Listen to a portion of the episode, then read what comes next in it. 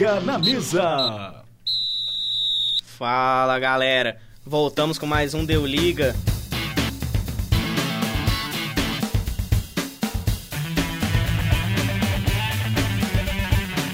E o Deu Liga de hoje, vamos comentar muito sobre o Brasileirão. Terceira rodada pegando fogo já. Comentaremos também sobre Libertadores, Champions e vários outros assuntos. Passo a bola agora para os comentaristas aqui, meus consagrados. Fala aí, galera, qual o destaque de vocês? Fala, galera, aqui é o Sattler e um dos melhores jogos né, dos últimos tempos do futebol brasileiro.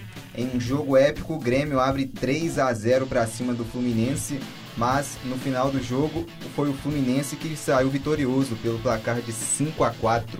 Fala galera, aqui é o Xande e meu destaque fica por conta aí do galão, líder absoluto e isolado do Brasileirão. Fala galera, aqui é o Goulart e meu destaque hoje vai para a briga da Champions na Premier League. Uma briga que estava mostrando que ia ser ponto a ponto até o último minuto da última rodada, só que acabou esse final de semana precocemente. Fala galera, aqui é o Alex e o meu destaque vai para a briga na Champions no campeonato alemão, onde a gente tem cinco times brigando pela última vaga. Então, pessoal, meu nome é Pedro Melo e meu destaque fica por conta da vitória do City hoje, né? E praticamente resolveu o campeonato inglês. Então, começando pelo Brasileirão, né? Esse campeonato que tá na terceira rodada já tem várias pérolas.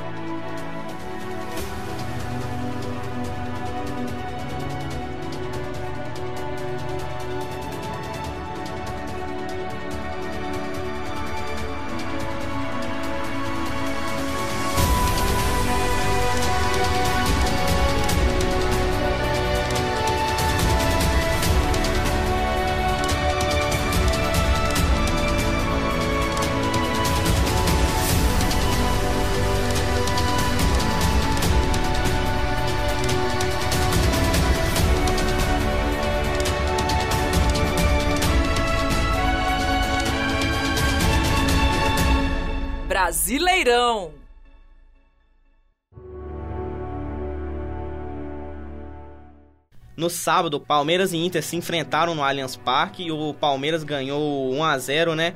Jogo ali truncado, feio.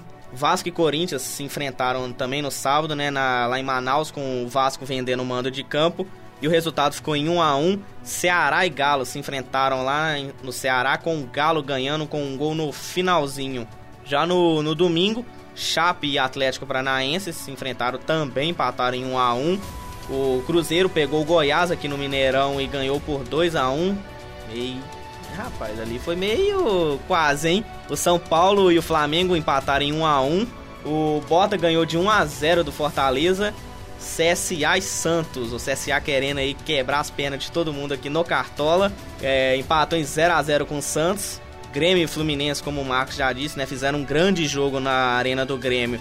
E o Fluminense ganhou de 5 a 4 e Bahia e Havaí fecharam a rodada com o Bahia ganhando em casa por 1 a 0. Então é o que vocês destacam aí dessa, dessa rodada, né? Que na, na primeira rodada foi uma rodada muito interessante, a segunda também foi uma, uma rodada com jogos muito bons, e essa teve bastante empate. Só que já teve esse jogo Grêmio Fluminense espetacular e outros jogos bons também. Então, assim, o que vocês destacam desta rodada? Bom, é, eu acho que o Brasileirão esse ano tá, tá sendo muito bacana, né? São, as três rodadas foram legais, esse jogo do Grêmio aí agregou muito nessa terceira rodada, né? Como o Marcos falou, é um do, dos melhores jogos dos últimos tempos do Brasileirão. É, mas o meu destaque aí fica por conta do galão da massa, né? Que agora é, é líder isolado, absoluto, 100% de aproveitamento. E o, o Rodrigo Santana parece, né? Pelo menos as vitórias indicam que ele conseguiu consertar aquele time que tanto era questionado, né? Tá certo que enfrentou adversários não tão fortes assim, mas. Não tão fortes, não, né? Fracos mesmo. É. É porque eu gosto de respeitar o adversário. Venceu, não, com é... todo respeito, com todo respeito aos adversários que o Atlético enfrentou, mas são fracos. É, mas assim, né? O atleticano talvez aí o torcedor brasileiro mais iludido que tem, né? Já tá fazendo planos aí, já tá na esperança. Você já comprou a faixa, né, Xande? Não, não. É, mas é porque eu tô sem dinheiro mesmo. Mas. Mas a. a vitória do Galo, né? Foi daquele jeito que a torcida atleticana gosta, né? Com muita emoção. O, um gol que trouxe a vitória ali no último lance do jogo, um gol de cabeça.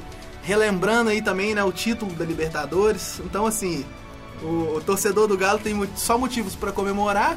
É, vai jogar a Libertadores agora na terça-feira, tentando aí uma vaga na Sul-Americana ou não, né? A gente não sabe se a diretoria passou uma orientação diferente ali. Mas só do, do time ir com um time misto, é, já acho que já mostra que a Sul-Americana não é uma prioridade aí pro Galo, né?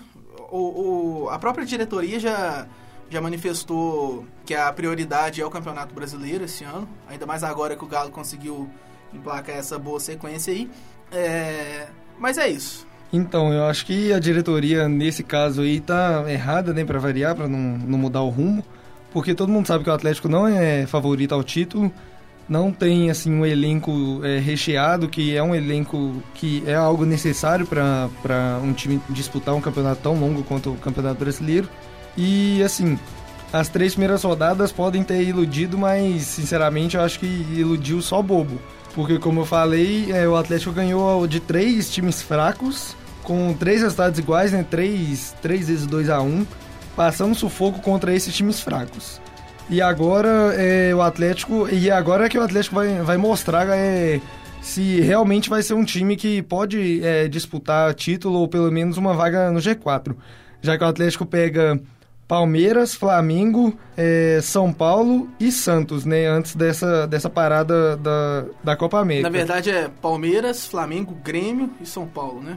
Isso, e esqueci do, do Grêmio. O Santos é pela Copa do Brasil, né? Não, mas tem o Santos pelo Campeonato Brasileiro também. São três jogos contra o Santos, dois pela Copa do Brasil e um pelo Campeonato Brasileiro. Bom, hein? Isso, com dois jogos, dois jogos sendo fora. Então, é, eu acho que o, o, o Atlético agora que vai mostrar se, se vai ser um time que, que vai conseguir disputar algo grande esse ano. Eu acho que deixar de lado essa, essa Sul-Americana, que com certeza é o principal caminho para o Atlético conquistar algo esse ano, é, é mais um erro da diretoria, como foi um erro ano passado, quando o presidente disse que a Sul-Americana é só uma, uma segunda divisão da Copa Libertadores. Então o Atlético aí parece que está indo para um, o caminho errado de novo. Fora isso que o, em relação ao treinador, né, pode acontecer o mesmo do ano passado, que o Atlético não tinha ambição nenhuma, aí o interino veio, levou o time para ser um dos líderes, e aí, é, como não tinha elenco, não conseguiu manter, no final do campeonato não conseguiu, não conseguiu ser, ser líder. Ou, ou ganhar o campeonato, ou pelo menos entrar no G4. Então pode acontecer a mesma coisa do, do Rodrigo Santana levar o time muito bem até a parada da Copa América, só que como não tem elenco, o time cair depois disso, e aí ele acabar sendo demitido por coisa boba, assim como foi o, o Thiago Largue. Bom, eu concordo com a Alexa nessa parte da primeira, o primeiro lugar que o Atlético tem um momento ser uma posição mentirosa devido, devido né, ao futebol apresentado. Mas assim, o Atlético venceu três jogos já, né, contra, claro, equipes mais fracas, mas antes né, você nem imaginava assim que o Atlético que o Atlético venceria talvez esses jogos, né? Você já pode notar uma evolução, né? E também o campeonato, né, com base nos três pontos conquistados, no independente do adversário, vai todo mundo enfrentar também essas mesmas equipes. E o Atlético já venceu, né? As três. E assim, o Atlético que se vencer, né? Todos os 10 adversários mais fracos, a parte de baixo da tabela, né? Já vai somar 60 pontos, né? E assim, o campeonato também é baseado nesses pontos, né? Contra, contra essas equipes mais fracas, coisa que o Atlético já conquistou, né? Contra esses três adversários. E o Atlético, assim, pelos resultados, pode-se dizer que já está tendo uma evolução, né? Mas é claro que pode melhorar ainda mais o futebol, né? Principalmente nos próximos jogos, que é os mais difíceis assim, mas assim não pode também desmerecer né, essas três vitórias do Atlético que foram vitórias suadas, né? Mas foram vitórias né, é, conquistadas. Como o Marcos falou, tem disso dos times terem que vencer os adversários mais fracos, até porque todas as equipes vão se enfrentar durante a competição, né? Em entrevista coletiva após a partida contra o Ceará, o Rodrigo Santana até falou que a projeção deles é, antes dessas três partidas era conquistar sete pontos.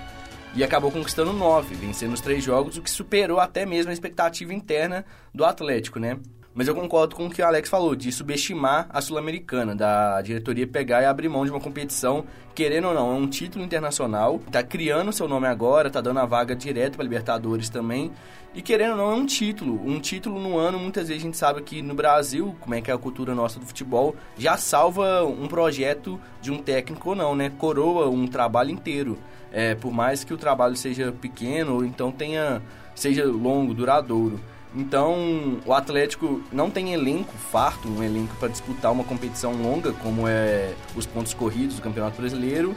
E na Copa do Brasil, vai enfrentar equipes que muitas vezes têm mais elenco e mais condição, é, mais peças, mais opções. Equipes melhores, né? Sim, melhores equipes do que ela mesma.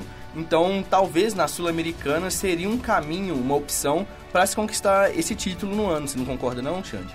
Concordo. É, eu acho que tem uma palavra que define aí a, a diretoria do Galo, né? A, a partir do momento que eles abrem mão da Sul-Americana, eu acho que essa palavra é insensatez. Eu acho que a diretoria joga contra o próprio time ao estar tá fazendo isso, né? É... Eu só vejo uma coisa que talvez que a gente viu isso ano passado com o Thiago Largue, né? Pode ser que o, talvez o filme se repita novamente esse ano com o Rodrigo Santana, que é um que é um técnico novo da dita nova geração, mas que pode no meio do ano sair queimado de um trabalho por conta da alta expectativa que a diretoria botou em cima do trabalho dele, sendo que realisticamente era um trabalho para G4, então para Sul-Americana ali, conseguir a vaga Libertadores de alguma maneira, ou pela Sul-Americana, que é uma maneira mais fácil, menos complicada, ou então via G6, como foi ano passado. Então pode ser que isso aconteça novamente, né? O filme do ano passado se repita em um jovem técnico com, promissor, como era o Thiago Largue, foi queimado. É, pode talvez acontecer a mesma coisa com o Rodrigo Santana.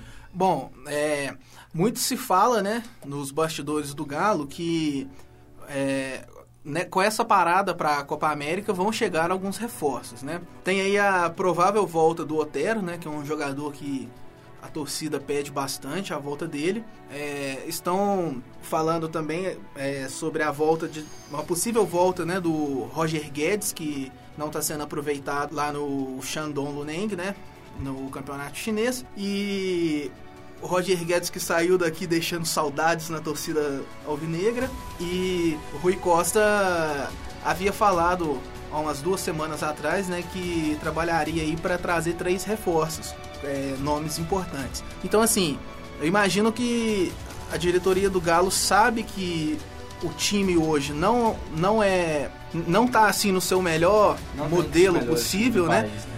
É, realmente, não está entre os melhores times do país, não está no seu melhor modelo possível. Então, assim, a, a diretoria, é, o Rui Costa também sabe que, que é necessário trazer reforços.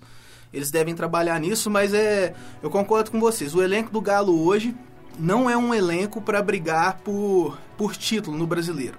É, eu acho que assim, o, o Galo, o elenco do Galo hoje é um elenco para brigar por vaga na Libertadores. É, é um time que está entre aí os sete melhores do campeonato. Talvez é o, seja o sétimo, ou o sétimo, ou talvez o sexto. Mas assim, é, isso seria o, o cenário normal para o Galo, né? Brigar por um G7, por exemplo. Mas é, se ele conseguir fazer o dever de casa direitinho, ganhar os jogos em casa, conseguir esses pontos fora contra equipes mais fracas, às vezes conseguir um pontinho contra a equipe mais forte fora de casa. Pouco a pouco, essa meta pode mudar lá na frente, mas eu acho que assim, o Galo precisa pensar em garantir primeiro um G6, jogar o que sabe jogar o certo ali, garantir, tentar garantir primeiro uma briga pelo G6. E se, se as coisas forem acontecendo, lá na frente vira o, a chave aí para tentar buscar talvez um brigar por um título. É, agora voltando a falar do futebol dos últimos jogos, é, apesar de ter conseguido três vitórias, né? O, é nítido que o time do Galo agora joga melhor sob o comando do Santana do que quando era o Levir. Mas assim, foram três jogos contra equipes fracas que o Galo passou sufoco. Então assim, o futebol ainda não convenceu, né? Muito se fala agora que o, o trabalho vai ser realmente testado agora que vai enfrentar um, Palmeiras, que é uma das equipes mais fortes do continente. É, mas não só o Palmeiras, né? O Galo vai ter uma sequência muito difícil de jogos agora. E aí nós vamos poder saber se, o, se essas três vitórias foram realmente sorte é, ou simplesmente uma fase que subiu e já foi embora. Vamos ver como é que vai ser isso aí. E só pra lembrar, né? O Galo vai enfrentar o Palmeiras no Mineirão. Expectativa de um Mineirão com mais de 50 mil, sem transmissão e. Até então, né? Vai que.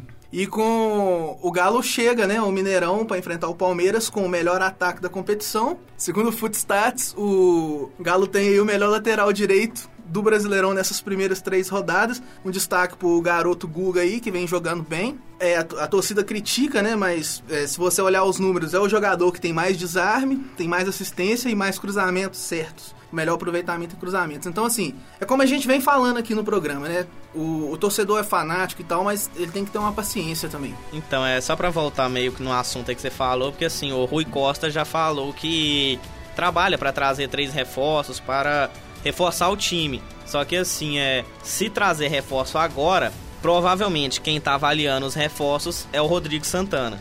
Então, na minha opinião, não adianta trazer reforço agora com o Rodrigo Santana avaliando e aprovando e depois trocar de treinador.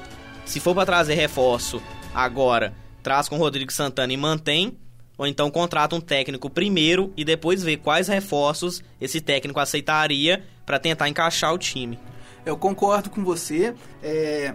E eu acho que essa decisão ela tem que ser tomada é no máximo, no máximo, até o último jogo antes dessa Copa América. É, para realmente saber se vai chegar um novo técnico. Porque se chegar um, um, novo técnico, aí já faz exatamente que nem você falou, né? O Rui Costa vai avaliar com esse novo técnico. Se for ficar o, o Santana, é, ele provavelmente já vai estar tá passando os nomes que ele tem interesse por Rui Costa. E no caso de vir outro técnico, é, pelo que a diretoria falou, a tendência é que o Santana fique como auxiliar, né? Então, assim, acho que ainda vai ter um dedo dele no time, né?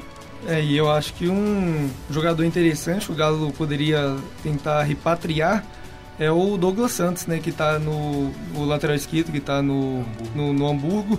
O Hamburgo que caiu para. Apesar de que com o Rodrigo Santana, o Elias e o próprio Fábio Santos cresceram de produção. Sim, sim, só que o Fábio Santos a gente sabe que não tem reserva, né? Tem só o Hulk e o Hulk nos jogos de Campeonato Mineiro que fez já não conseguiu ir bem, então não dá para contar muito com ele no Campeonato Brasileiro. Por isso o Douglas Santos seria uma peça, acho que essencial. É, mas o Douglas Santos ele chega para se titular ou reserva, hein, Alex? Ah, eu sinceramente não tô acompanhando muito dele no, no Hamburgo, mas é, o Fábio Santos cresceu desde que o, o Rodrigo Santana entrou e vai depender muito, né, de como vai estar tá até lá. Qual o Douglas Santos está no Hamburgo, que está na segunda divisão e não conseguiu acesso para a primeira divisão do campeonato alemão.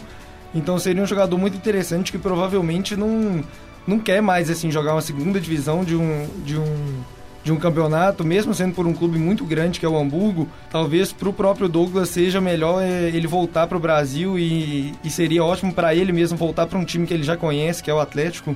E assim, seria um ajudando o outro, né? Que o, o Douglas é, é, tá bem sumido, né, no, no, no Hamburgo mesmo. Ele pode estar sendo titular, mas ninguém fala muito dele.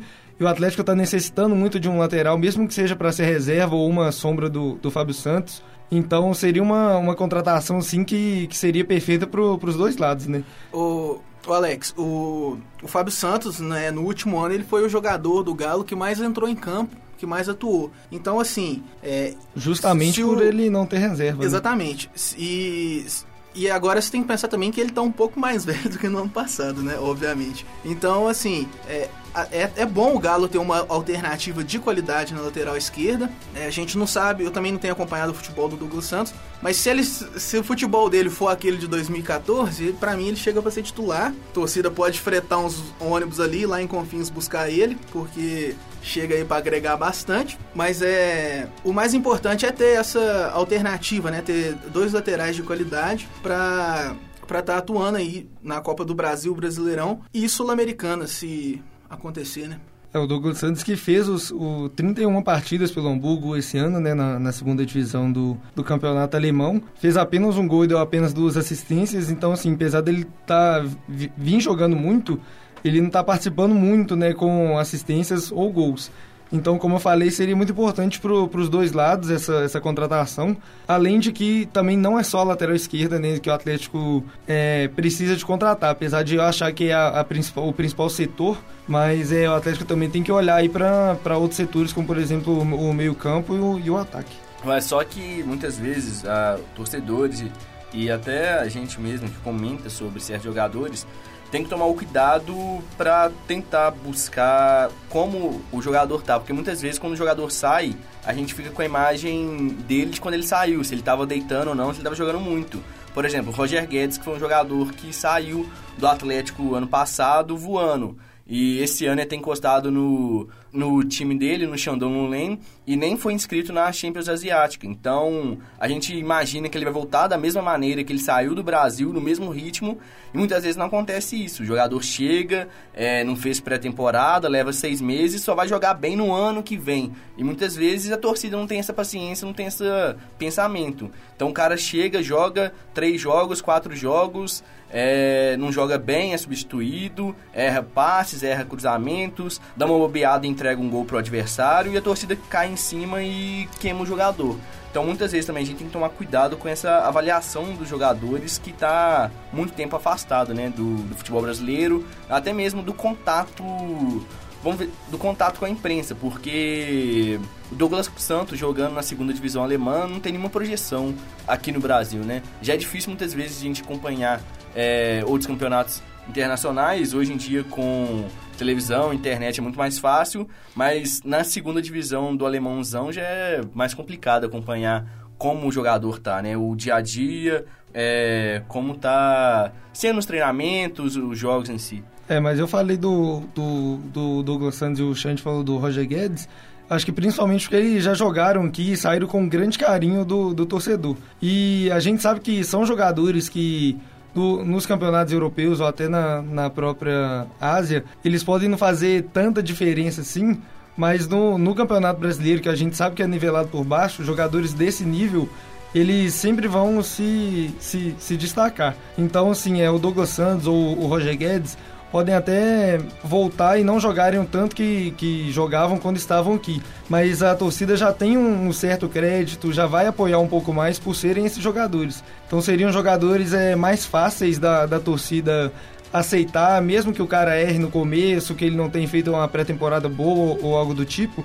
São jogadores que a torcida já conhece, que a torcida vai é, aceitar mais fácil, mesmo se começar errando ou começar mal. É, vai aceitar mais fácil e se a diretoria realmente trouxer algum deles, é, melhora essa relação da torcida com a diretoria, né? Então, assim, eu acho que os jogadores que vocês citaram seriam jogadores que já estavam aqui e novamente cairiam nas graças da torcida muito fácil. Porém, como nem tudo é fácil, né? Eu acho que o empecilho maior seria o salário de ambos os jogadores, sendo que o o Guedes, por exemplo, o Roger Guedes, recebe quase 3 milhões de reais assim na, na China. Então, eu acho que o, o maior empecilho não seria nem a diretoria ir procurar, mas sim bancar o salário ou então eles aceitarem reduzir de uma maneira que o, o clube que tanto banca a austeridade conseguisse pagar. É, mas essa austeridade, como a gente viu no balanço que saiu esse ano, fica só no papel, né? Fica só na, no discurso porque tanto Atlético quanto Cruzeiro fecharam do ano passado para esse ano com déficit, os dois, ambos os times. Então, muitas vezes esse discurso de austeridade é bonito, é, dirigente fala, ilude a torcida e tudo mais, mas quando chega realmente na ponta do lápis, no final das contas, realmente a gente vê que não houve esse, esse discurso, não saiu do papel e veio para a prática, ficou apenas no papel mesmo. É, e por falar em Cruzeiro, né, Cruzeiro aí que venceu dois de, de três jogos, é, venceu o Ceará e o Goiás em casa com uma certa dificuldade. E assim, o que, vocês acham? Vocês acham que o Cruzeiro tá, tá dando uma segurada nesse começo de Campeonato Brasileiro? Ou que agora que acabou o Campeonato Mineiro, que é a parte mais fácil da, da temporada, o Cruzeiro tá caindo mais na, na, na realidade e tá, tá sentindo um pouco essa questão do Campeonato Brasileiro? Na coletiva pós-jogo contra o Goiás, nesse final de semana, o Mano deu uma declaração sobre isso, mais ou menos, que está abordando, Alex. Sobre times que geralmente ganha os campeonatos estaduais, ele tem uma maior dificuldade para quando chega no, no campeonato brasileiro, por conta que pega, vem de uma. ganha um título, comemora, muitas vezes essa ressaca demora alguns jogos para sair, enquanto o time que é derrotado, ele ainda continua dando aquele gás para muitas vezes provar para a torcida que por mais que ele foi derrotado na final, ele ainda tá. ele tem gás para. É, ele tem o que jogar, tem mostrar a qualidade que o time possui. É, bom, como eu já falei aqui em alguns programas anteriores, né? Eu achava que assim, o Cruzeiro não era isso tudo, né, que a mídia estava colocando ele. É, ele foi ele ficou invicto, né, mas não, não teve assim adversários tão fortes, né? Adversários que fossem bater de frente com eles. O melhor time talvez que eles enfrentaram foi o Galo. É, foram dois empates e uma vitória bastante polêmica, mas assim, o próprio Mano Menezes, né, deu uma entrevista falando que, se eu não me engano, foi pro Globo Esporte, falando que assim, ele não esperava é, essa invencibilidade e uma coisa que ele fazia questão de tratar diariamente era exatamente isso, ó. A gente está invicto, mas não vamos nos apegar a isso, né? E ele falou que assim, ele tem certeza que o elenco dele tinha a maturidade para saber que, apesar de, do time estar tá invicto, o, todo jogo seria um jogo assim disputado, né? Que não ia ter jogo fácil, que não era para entrar com salto alto. Então, assim, eu acho que respondendo à pergunta do Alex, né, eu acho que assim até o próprio Mano Menezes, né? De acordo com essa entrevista que ele falou, a gente pode afirmar aí que a, a, boa sequência que o Cruzeiro fez no Mineiro, claro que tem mérito do time, do técnico e tal, mas assim, é, o fato da invencibilidade é, é uma coisa de sorte, né? O próprio técnico já não esperava isso.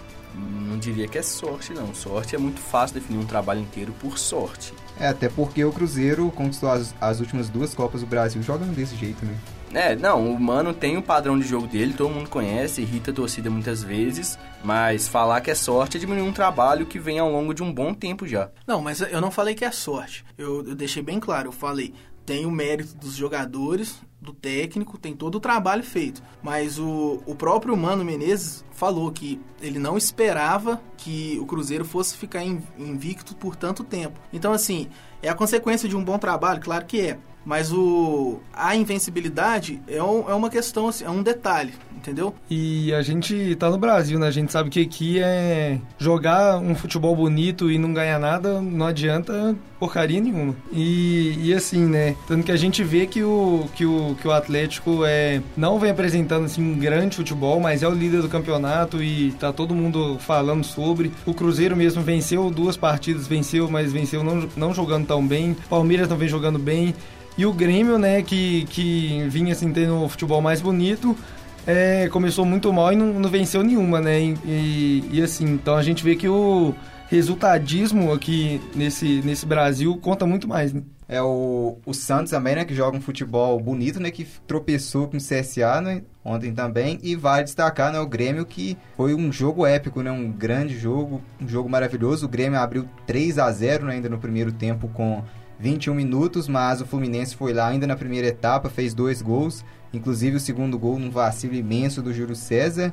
E no segundo tempo, né, um grande jogo também, o, o Matheus Ferraz empatou o jogo, depois o Fluminense chegou a virar né, com gol de pênalti do Pedro, e o Grêmio foi buscar o empate. E aos 46 minutos né, do segundo tempo, o Fluminense ganhou né, o jogo por 5 a 4 um, uma surpresa nessa qualidade do jogo, que o Grêmio estava poupando, né? O Fluminense vinha de uma derrota, né? Que a gente transmitiu contra o Santos, né? Por 2 a 1 tendo muitas oscilações durante o jogo, vacilando muito na marcação. E assim, talvez a gente pode até é, é, lembrar um alerta aí, né? Que o Grêmio no ano passado mesmo no time reserva, né, tava ganhando vários jogos e agora tá tendo dificuldade, né? Até com o Misso, não jogou todo reserva e o Grêmio é que em dois jogos em casa, né? O Grêmio muito forte em casa, perdeu os dois jogos, né? Perdeu pro Santos e ontem perdeu também pro Fluminense. É, Grêmio tem um ponto apenas no campeonato, outro resultado empatou fora de casa contra o Havaí. É, no começo, o nosso bolão aqui do Brasileirão, até eu coloquei o Grêmio como possível campeão brasileiro,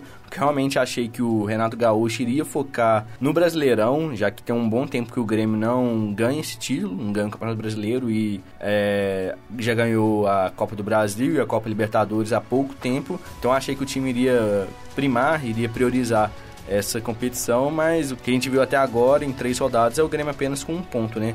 E foi um jogaço ontem, como o Marcos falou.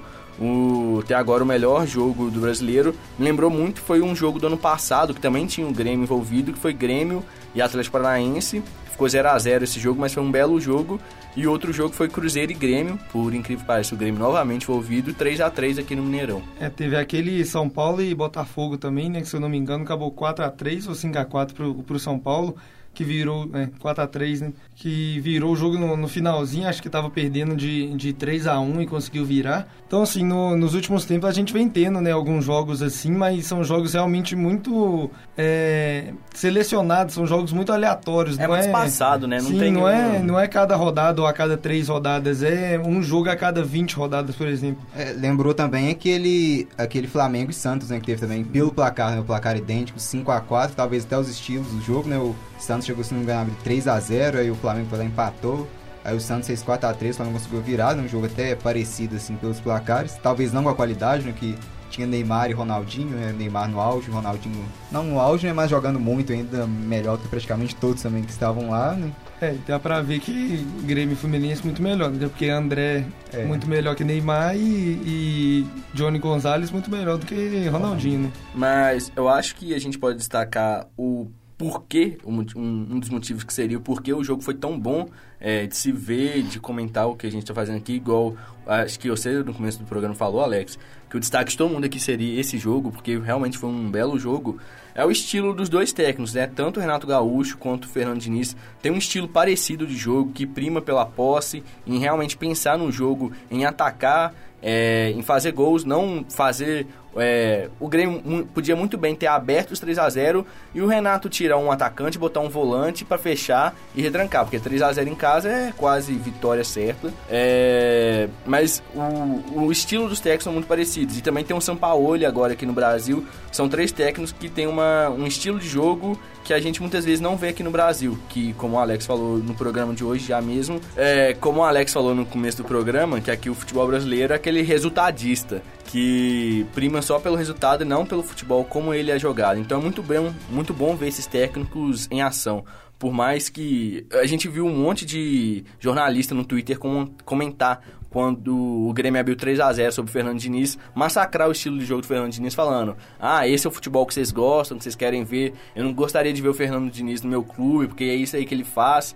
Então é uma vitória até boa também pro Fernando Diniz escrever, marcar mais um pontinho lá no. É, como um nome num técnico dele, que pode ser um técnico confiável, porque ele ficou. Vamos dizer que ele saiu bastante queimado, né? Do Atlético Paranaense ano passado. É, são treinadores como o Thiago Nunes, o Fernando Diniz, o Roger Machado, que assim, que tentam implantar no Brasil um futebol que a gente gosta de ver no, no- no- nos campeonatos europeus, né? Que é um futebol que o, que o time trabalha mais a bola.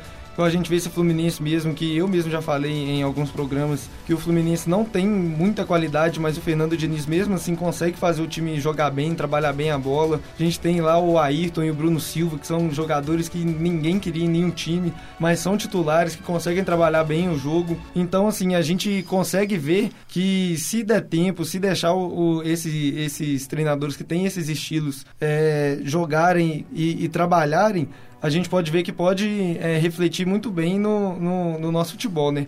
Até porque também eu já vi muito comentaristas falando que o que importa aqui no Brasil não é jogar bem, não é jogar bonito, o que importa aqui é ganhar título. Então, é, eu acho que todo mundo prefere é, ganhar, ganhar muitos títulos, é, mesmo jogando mal, como por exemplo é o Corinthians, que todo mundo critica o jeito do Corinthians, do que jogar bem como o time do, do, do Fluminense, ou o time do Santos, ou do, o time do, do Atlético Paranaense, e ganhar uma coisinha ou outra ali, ou acabar não ganhando nada. Só encerrando o- assunto aqui do Brasileirão, né? Nessa, nessa rodada, o Cruzeiro, com os três pontos que ganhou em cima do Goiás, ele atingiu aquela. Foi o segundo time, na verdade, na história do Brasileirão por pontos corridos, desde 2003, a atingir a marca de mil pontos. O primeiro time foi o São Paulo a atingir essa marca, né? E o Cruzeiro, nessa rodada, atingiu. Só pra falar o, o top 5 aqui dos times pela classificação, né? Desde 2003, tá São Paulo com 1047. Cruzeiro com 1.000 atingiu nessa rodada, Santos com 976 pontos, Corinthians com 934 e o, o Flamengo com 923. Vale ressaltar né, que o campeonato desde 2003, pontos corridos, e desses é, top 5, O Corinthians é o único que não disputou as 17 temporadas desde 2003, né? E tá entre o top 5 com mais pontos no Brasileirão. Então é. Só pra encerrar o assunto, vamos fazer uma brincadeira aqui. Palpites para as próximas rodadas. Quem começa? Eu. Então, o primeiro confronto. Sábado, Fluminense e Botafogo, um clássico carioca, quem leva melhor? Então, pra mim, né, o Fluminense 2 a 0 no Botafogo aí, mesmo com o Peleric muito inspirado. Ah, você roubou meu palpite, 2x0 também. 1 a 1 0 a 0 Meu palpite fica 3 a 1 Fluminense. Corinthians e Grêmio. 1 a 0 Corinthians. 2x1 Corinthians. Corinthians fazer dois gols pelo 1 a 0 Grêmio. 1 a 1 2 a 1 Grêmio. Goiás e Ceará. 2x0 Ceará. 2 a 0 Goiás. 1 a 0 Ceará. 1 a 0 Ceará também. 1 a 0 Ceará. Vocês não estão confiando na força do Marlone, gente. Flamengo e Chapecoense. 2 a 0 Flamengo. 0 a 0 3 a 0 Flamengo. 3x1 Flamengo. 2 a 0 Flamengo.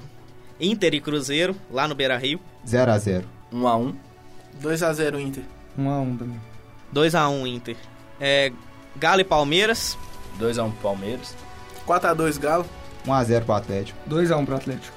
2 a 1 Atlético. Santos e Vasco. 3x0 Santos. 3 a 0 Santos. É 2 a 1 Santos. 4 a 0 Santos. 4 a 1 Santos. Fortaleza e São Paulo, jogo na arena do Fortaleza, na casa do Fortaleza. 2 a 1 Fortaleza. 3 a 1 Fortaleza, valendo aí a lei do ex.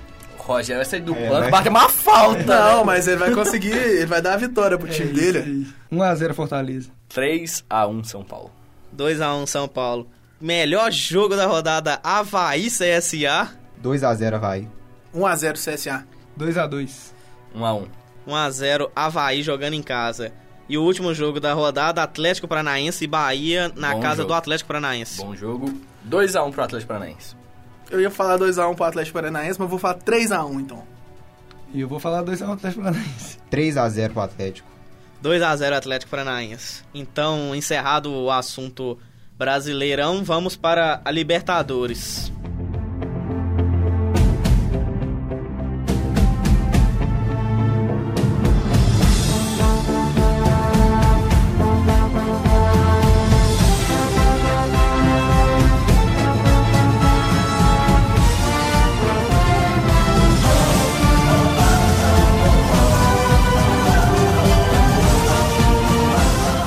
Copa Libertadores. Os jogos da, da Libertadores, né, da última rodada, ficaram os brasileiros, né, vão enfrentar River e Inter lá na Argentina, Cruzeiro e Emelec aqui no Mineirão, Penharol e Flamengo lá no Uruguai. Isso vai ser difícil, Lá no hein? Penharol. Esse eu quero ver, hein? O Zamora e Galo lá na Venezuela. Se houver jogo mesmo, né? Porque tá uma crise danada lá Pode ser também primeira fase da Sul-Americana, né? uma preliminar. também. O Palmeiras e São Lourenço na Arena do Palmeiras, né? No Allianz Parque. Boca e Atlético Paranaense. Será que o Boca vinga os 3 a 0 E o último jogo da- dos brasileiros na Libertadores: Grêmio e Universidade Católica. Vamos fazer um palpite então aí dos brasileiros na Libertadores? Mas já que você tá confiante no seu palpite, vamos então, começando. Logo quem, né? Logo quem pediu. Fez o acerto. O primeiro jogo, então, River e Inter. 2 a 1 pro River. 2 a 0 River. 2 a 1 River. 2x0 River. 1x0 River. Cruzeiro e Emelec. 2 a 0 pro Cruzeiro. 3 a 0 Cruzeiro. 5 a 0 pro Cruzeiro. Meu Deus do céu. 3x1 pro Cruzeiro. 7x1 Cruzeiro. Nossa, os caras os cara perdem a mão. Penharol e Flamengo. 1 a 0 pro Penharol. 4 a 0 pro Penharol. Pro Flamengo! 4 a 0 pro Penharol. 2x1 pro Penharol. É 2 a 0 Penharol. 1x1. Penharol e Flamengo, 1x1. Ixi, rapaz, agora é o jogo, hein? Zamora e Galo. 2 a 1 Zamora. 3 a 1 Galo. Vamos transmitir que era jogo com muito gol, hein? 1 a 0 pro Atlético. 1x1. 1x1. Palmeiras e São Lourenço. 2 a 0 Palmeiras. 3 a 1 Palmeiras. 2 a 0 Palmeiras. 1x2. 1 para o Palmeiras, 2 para o São Lourenço. 2x1 Palmeiras. Agora sim é o jogo que eu falei, né? Será que vinga Boca e Atlético Paranaense em La Bomboneira? 4 a 0 pro Boca. 3 a 0 pro Boca. 2 a 1 pro Boca. 2x1 Atlético Paranaense. 2x0 Boca. E o último jogo, Grêmio e Universidade Católica. 3 a 1 Grêmio. 3x0 Grêmio. 2x1 Universidade Católica. 0x0. O Grêmio que precisa do resultado para se classificar, né? Então, 2x1 Universidade Católica. Só comentar aqui a bomba do dia, né? Que parou todos os veículos de comunicação do planeta e de outras galáxias. Nosso Mequinha anunciou seu novo técnico. É o, é o Maurício Barbieri, né? Ex-Goiás, ex-Flamengo. Eu acho um bom nome pro América, um cara que consegue e costuma trabalhar com pratas da casa, né? E a gente sabe que a gente sabe que o América costuma revelar muitos nomes. Então, achei uma boa escolha para o novo técnico da América. Qualquer nome é bom pro América. É, mas a gente podia fazer um bolão de quando o Givanildo vai voltar, né? Que aí ia ser interessante. Qual rodada 27 que de setembro. volta? Mas é sobre o assunto do técnico do América, o Thiago Largue, que também eram os técnicos que estavam é, em pauta, né, para assumir o time. Então a diretoria, pelo menos, foi ali no mesmo caminho, né, e pegou dois técnicos jovens com o mesmo propósito de jogo ofensivo, jogo controlado, e entre um deles é, conseguiu o Barbieri. Então, pelo menos, tinha um, um certo sentido nos técnicos procurados pela diretoria. Peraí, peraí. Eu recebi uma informação aqui no meu ponto eletrônico do nosso participante Marcos. Segundo ele, o Dunga rejeitou o América. Ele tentou colocar o Dunga no América, só que não quiseram. Lamentável. Assim, eu, como um agente do Dunga, né, cheguei a oferecer o Dunga para o América, mas infelizmente né, não houve acordo entre ambas as partes aí, por questões de salário também. Mas o é, mantendo em contato aí com o Rui Costa, se o Atlético não for para a Sul-Americana, Dungão tá na área, hein, ó. Tá Já mesmo. fiz o negócio, hein. Vamos rezar um Pai Nosso aqui, gente? Então, saindo do assunto da Libertadores, vamos pra Champions, né? Que, eu, como eu disse aqui, é a Copa do Brasil da Europa.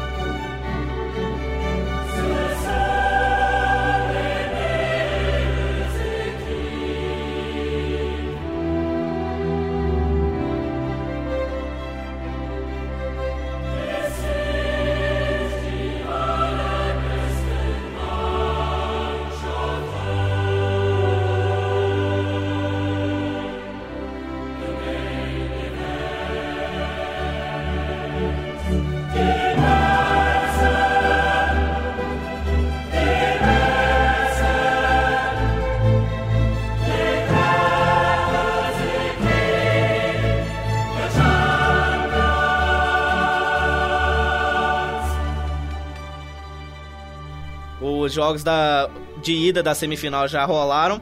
E o Tottenham, que pegou o Ajax, perdeu em casa por 1 a 0 para o Ajax.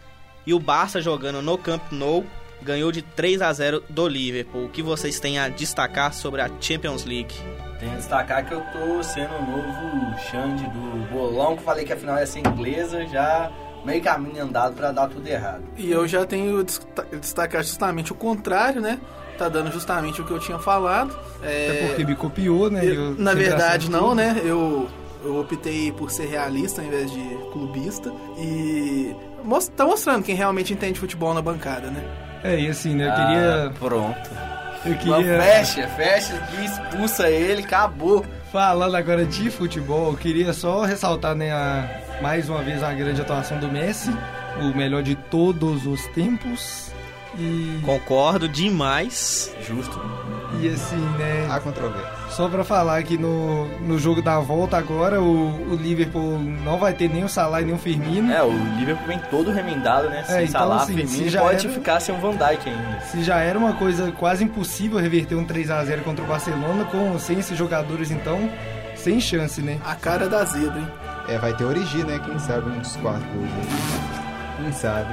Mas e o Ajax? Não, a Ajax vai ser o campeão. Que time maravilhoso. essa parte não, que não vai Joga o futebol mais bonito do mundo hoje em dia. Depois do. Do não, não dá pra Atlético. falar Do mais. líder É, do Brasileirão. Depois do líder do Brasileirão, galão da massa. Então, é os próximos jogos, né? Os jogos de volta.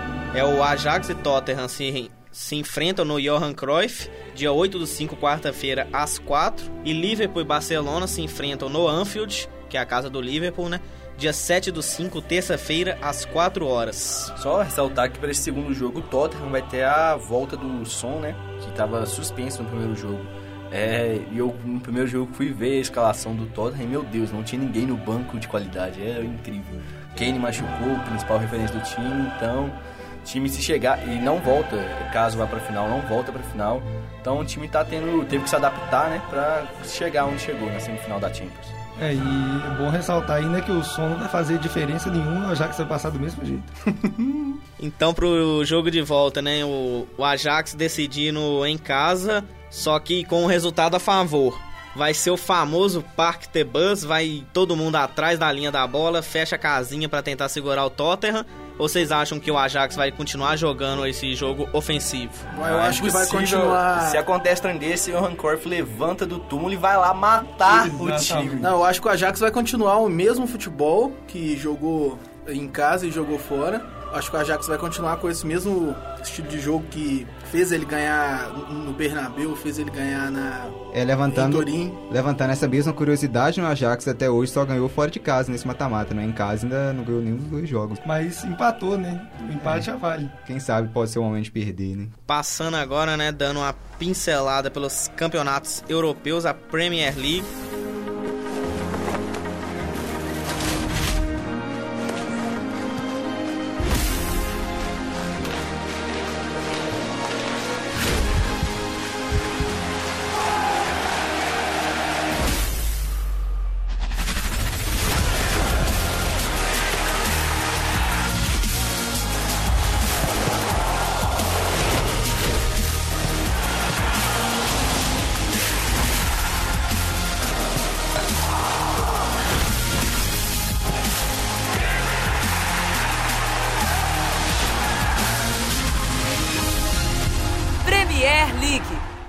É meu destaque, inclusive, né? O, o City hoje ganhou do Leicester por 1 a 0 placar apertado, mas o que importa é pontuar. E agora, com, e com essa vitória, a vitória do, do Liverpool, o campeonato ainda está em aberto. Só que com o City em vantagem, com o adversário mais fraco, né? Pegando o Brighton e o Liverpool pegando o Wolverhampton. Então, assim, é o que vale destacar não é só a- o jogo de hoje, né? Mas um campeonato inglês com a última rodada ainda em aberto. É, o City que ganhou hoje, como você disse, com um golaço do Company. Acho que ninguém, nenhum torcedor esperava aquela porrada com uma, uma curva impressionante. Engraçado foi o Agüero falando na hora que ele ia chutar.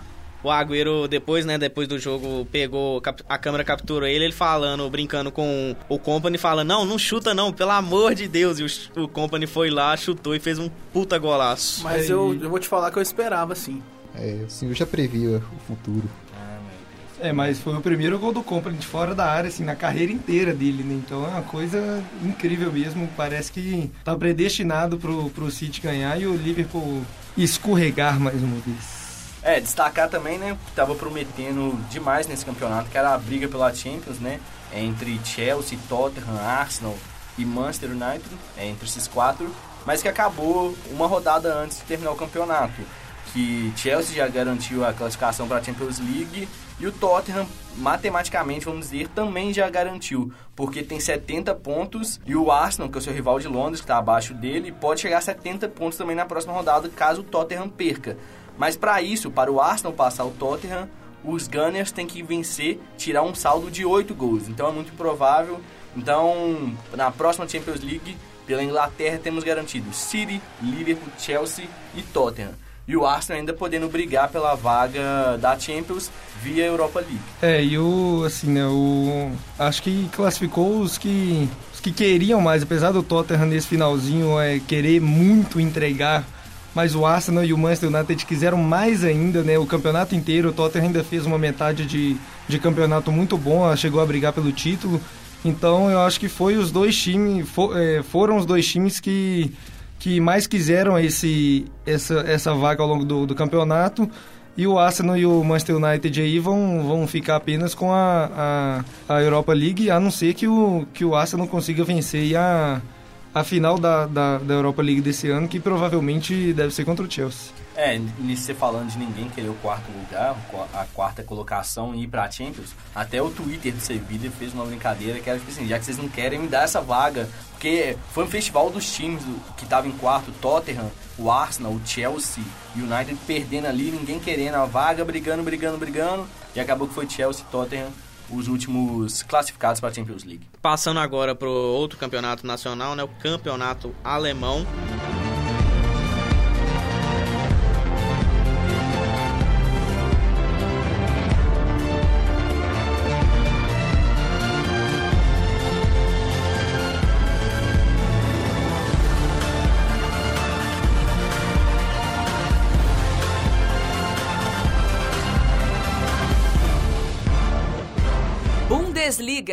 Em casa, o Bayern recebeu o Hannover e venceu sem dificuldades né, pelo placar de 3 a 1. Já o rival, né, o Borussia, jogando com o Werder Bremen, jogando fora de casa, inclusive o Borussia, abriu 2 a 0, mas cedeu o empate e praticamente deu adeus à disputa pelo título da Bundesliga, já que com com esse resultado, né, o Bayern abriu 4 pontos de vantagem para o próprio Borussia, que é o vice-líder, faltando apenas duas rodadas para o fim do campeonato. E vale lembrar também que nunca um time perdeu o título com 4 pontos de vantagem, faltando apenas duas rodadas. Então o Bayern praticamente se sagra campeão alemão pela sétima vez seguida. É, para variar, né, o que já era de se, de se esperar aí, o Bayern provavelmente não vai perder nenhum desses dois últimos jogos, então vai ser campeão mais uma vez. Mas o meu destaque, né, como eu já falei antes, fica para a briga pela Champions League, né? A última vaga aí, a gente tem o Bayern, o Borussia e o Leipzig já classificados. E a gente tem uma briga severa aí entre cinco times pela última vaga, que é o quarto lugar. O Frankfurt, que está na semifinal da, da Liga Europa agora, pode até chegar numa, numa eventual final e ser campeão e assim se classificar para a Champions League, é o atual quarto colocado com 54 pontos. Só que atrás dele já tem o Bayer Leverkusen que nessa rodada goleou o Franco por incríveis 6 a 1 O Franco foi com um time misto e o, o Bayern aproveitou aí para golear o seu principal rival nessa, nessa disputa pela, pela última vaga na Champions. Além desses dois, a gente tem Borussia Mönchengladbach com 52 pontos, Wolfsburg também com 52 e Hoffenheim com 51. Ou seja, essas duas últimas rodadas agora vão pegar fogo pela última vaga na Champions no campeonato alemão. Só deixar a declaração que lamentável esse time perdeu o campeonato do jeito que foi. Terminou a pausa pro inverno líder, acho que com, não lembro bem, mas acho que com 10 pontos de vantagem pro Bayern. E deu no que deu, é isso aí. Vamos pra próxima temporada. Tomara que Torgan Hazard chegue na próxima temporada, o Brandt do Leverkusen também, para montar esse elenco aí e ser campeão da Champions. Você esperava alguma coisa diferente? Uai, mano, claro, você espera do Atlético, eu espero do Borussia, show de vida. Boto fé. Então é isso, galera. Mais uma vez terminamos esse programa. Show de bola. Valeu aí. Até a próxima. Falou! Falou, galera. Até a próxima. Valeu, galera. Até semana que vem. Falou, galera. Com Deus. Um abraço, galera. Tchau, tchau. Deu liga na mesa. Essa produção é do Lab SG, onde você vem aprender.